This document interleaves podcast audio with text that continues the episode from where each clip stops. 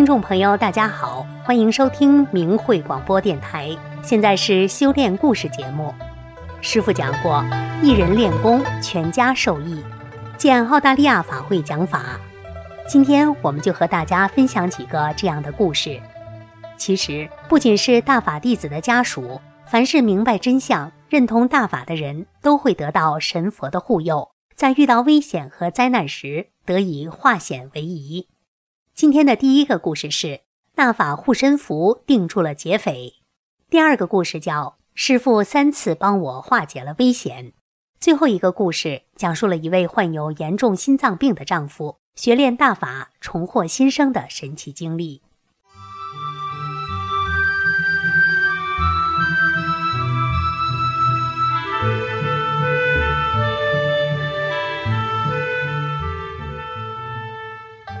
下面请听明慧文章：大法护身符定住了劫匪。作者：四川大法弟子。这是几年前的事了。那天在四川南充市乘出租车，我给出租车司机讲法轮大法真相和三退保平安，司机爽快地同意退出了中共邪党。司机说他以前是当兵的，一九八九年邓小平镇压北京爱国大学生时。他所在的部队参与了镇压，他很同情学生，没有开枪。说到共产党一贯造假，他说，一九八九年中共为了达到镇压学生的目的，说学生爱国运动是暴乱、火烧军车等。其实那辆军车是在部队里找了辆报废的军车，自己点火烧了，嫁祸学生。一路聊着，司机问我有没有大法护身符，我当时身上没带。很是遗憾，司机就给我讲了发生在他家的一件奇事，让我惊叹不已。司机和他妻子两人同开一辆私家出租车，一个白天开，一个晚上开。一天晚上，轮到司机的妻子开车，来了三个大男人，坐上车后不说具体地点，只往城外指了指，说就在前面。他的妻子开了一段路，问到了没有。他们说还在前面，如此反复几次，车子开出城，来到室外无人的地方，三个男人叫停车，立即凶相毕露。其中一人拿刀威胁他的妻子：“把钱拿出来。”司机的妻子惊呆了，遇到歹徒了。他的妻子战战兢兢地说：“我身上只有九十多块钱。”边说边摸钱包，突然摸到了大法弟子给他的一个护身符。就想起了大法弟子告诉他的话：“危难来时，静念法轮大法好，真善人好。”于是他就在心里默念：“法轮大法好，真善人好，并向李洪志师傅求救。”瞬间，三个歹徒仿佛被什么定住了，一动不动，也不出声。司机的妻子见状，立即叫他们下车。刚才还穷凶极恶的三个歹徒，一声不响地下车了。惊魂未定的妻子立即开车跑了，回到家里依然惊骇不已。经历此事后，夫妻二人对大法能救人深信不疑。因为只有一个护身符，他们就商定谁开车谁就带上护身符。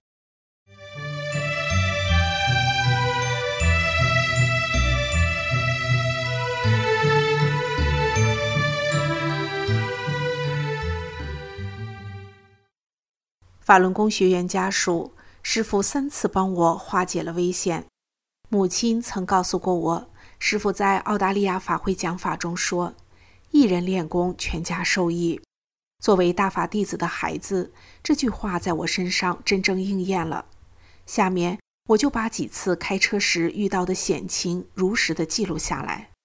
二零一五年的大年初三。为了躲避气象预报中的暴雪袭击，我提前开车从黑龙江出发，预计在大雪之前通过吉哈高速路，以免因高速封路而耽误时间，及时返回吉林。算我在内，车上一行五人，我的女友、女友的舅舅、舅妈和小弟。当时的气温已经很低了，大概零下三十度左右，雪花夹杂着雪粒，纷纷扬扬地开始飘落着。还没到哈尔滨的路上，就见到十辆车左右翻入到路基旁三米多深的沟里，其中有面包车、轿车等。有人在往外拖车。基于这种情况，只能是小心再小心了。前面视线逐渐模糊，前车的牌子也都被雪盖住，看不清了。我开的车是丰田汉兰达，车体比较宽阔，前面几米是大客车，后面跟着一辆面包车。行驶没有多远时，感觉车身突然失控，我的手并没有离开方向盘。也没有踩刹车，车体瞬间就来了个大转体，整整两圈，七百二十度呀！然后在距离马路路基两公分的地方一下子停住了。刚刚在车体旋转时候，女友嘴里说没事没事，慢点慢点。可后面坐着的舅妈已经吓得脸色苍白苍白的，不能说话。下车一看，路基旁边有一些雪，自认为是雪给车挡住了。但既没有刮碰前车，也没有横扫后车，太幸运了。幸运的是，接着发生这种路况、这种视线，左右行驶的车辆竟都停下来帮助我们推车。而就在刚刚，有个同样出事的车辆，却没有人问津。这一对比还真是有点奇怪了呢。那些帮助推车的人离开时，也都竖起大拇指说：“这小伙子命真大，不是一般人，一定有保佑他家人的。”听他们这么一说，我和女友对视一下，莫非是大法师傅在管我们？答案不言而喻了。有了白天发生的事，为了安全期间，我们决定在哈尔滨住一夜再走。第二天早上，天气更冷了，冰和雪的凝固体随处可见，就包括车轱辘上。而哈尔滨到吉林的高速真的封路了。我们在路口等了大概三个多小时，只好改走二零二国道。前一段路没有多少雪，也没有多少冰，但几十里下来，路况变得不好了，开始出现了冰雪路面。这个时候就觉得车体有点摇摇晃晃的，方向盘有点难以把持，索性停在路边，清理清理车胎上的冰雪，继续前行。也就十多分钟的时间，方向盘开始发抖。仪表盘出现了两个不明符号，给父亲打电话咨询，父亲还让开八十迈试试。我没有听他的，正好旁边出现了一个加油站，就把车小心地开了过去。下车后再检查车况，车子再也没有发动起来。赶巧的是，还有大年初三还真有一家车行在开业，求人家来看看，不看不要紧，一看人家说你们命真大。球垄断了，一旦你们加速，这一车子人可就够呛了。大家这个后怕呀！买零件修车吧，是耽误了些时间，但万幸的是人毫发无伤，真是有惊无险。类似的经历还有一次，记得那是二零一四年十月二十七号的夜半，我由于年轻气盛，架不住同学三番五次的劝酒，索性就喝了几瓶啤酒。自认为酒量可以，不会出啥事儿。再说半夜也醒了不少酒，就带着一名同学上车，准备顺路捎他回去，因要送他出国，都挺兴奋的。上车还在说说笑笑，也没太留意。在前行的一个路口处，一辆出租车像箭打的一样快，忽然闪了我一下，条件反射，我打了一把舵。由于他快，我也不慢。这一下子就撞到了立交桥头的路基上，顺势又来了一个大吊个儿。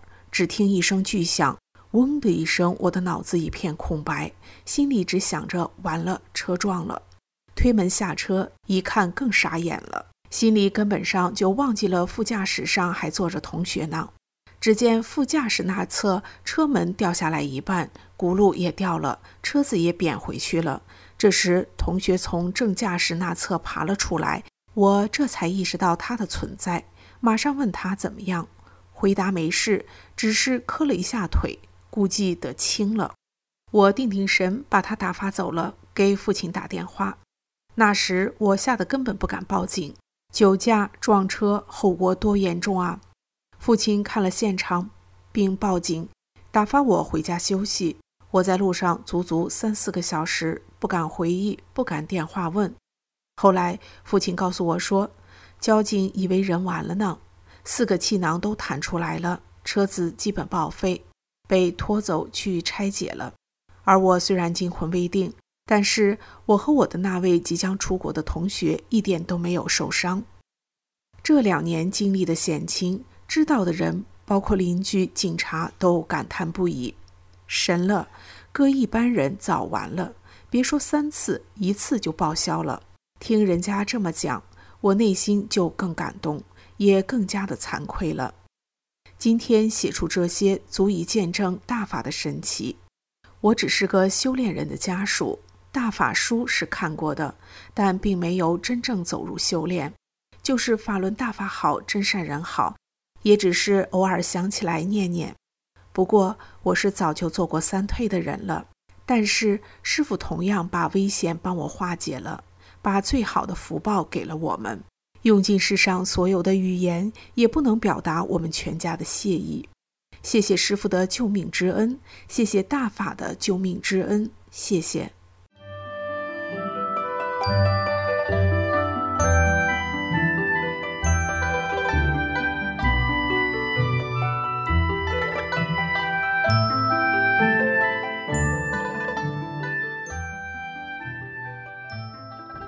的心声。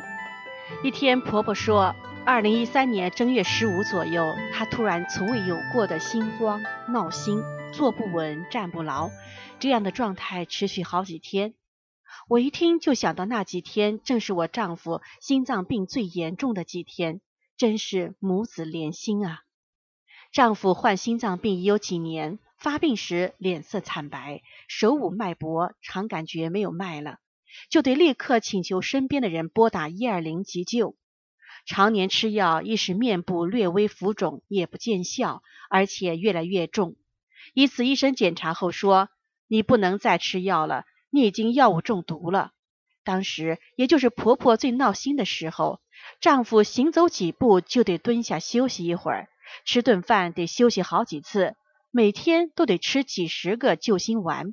时常自己偷偷的抹眼泪，觉得自己的这命可能保不住了。那一年的正月十七，我跟丈夫说：“跟我修大法吧，只有师傅能救了你。”他说好。于是他坐起来，单盘上腿，双手结印，开始认真听师傅的讲法录音。就这样不分白天黑夜，循环着听了几遍。一边听一边笑，还不时的感叹道：“说的真有道理，我怎么没有早点学呢？”不知不觉三天过去了，他竟然没犯病，也没吃救心丸，还能出去溜达了。再后来就红光满面了，浑身还有使不完的劲儿，完全不像从前了。看他这样，朋友们经常开玩笑说，很长时间不打一二零了。丈夫也经常说。如果不是师傅救我，我这一堆一块早扔了。丈夫深知是师傅救了他，也知道努力的按师傅的要求做，按真善忍的标准要求自己。老板看他正直善良，工作兢兢业业，就把公司的采购业务交给了他。每天他都分毫不差的回单位交差，采购的物品比以前公司采购的价格便宜很多。丈夫的老板时常说。他的公司不用多，再有一个像我丈夫这样的人就知足了。我也常想，如果能有更多人来修炼法轮大法，就会有更多的人成为好人、善良的人、健康的人，这个社会也就多一份稳定，少一份不安。这难道不好吗？法律再健全，只能约束人的表面，触及不到人心。只有从内心真正的变好，人类才会有希望。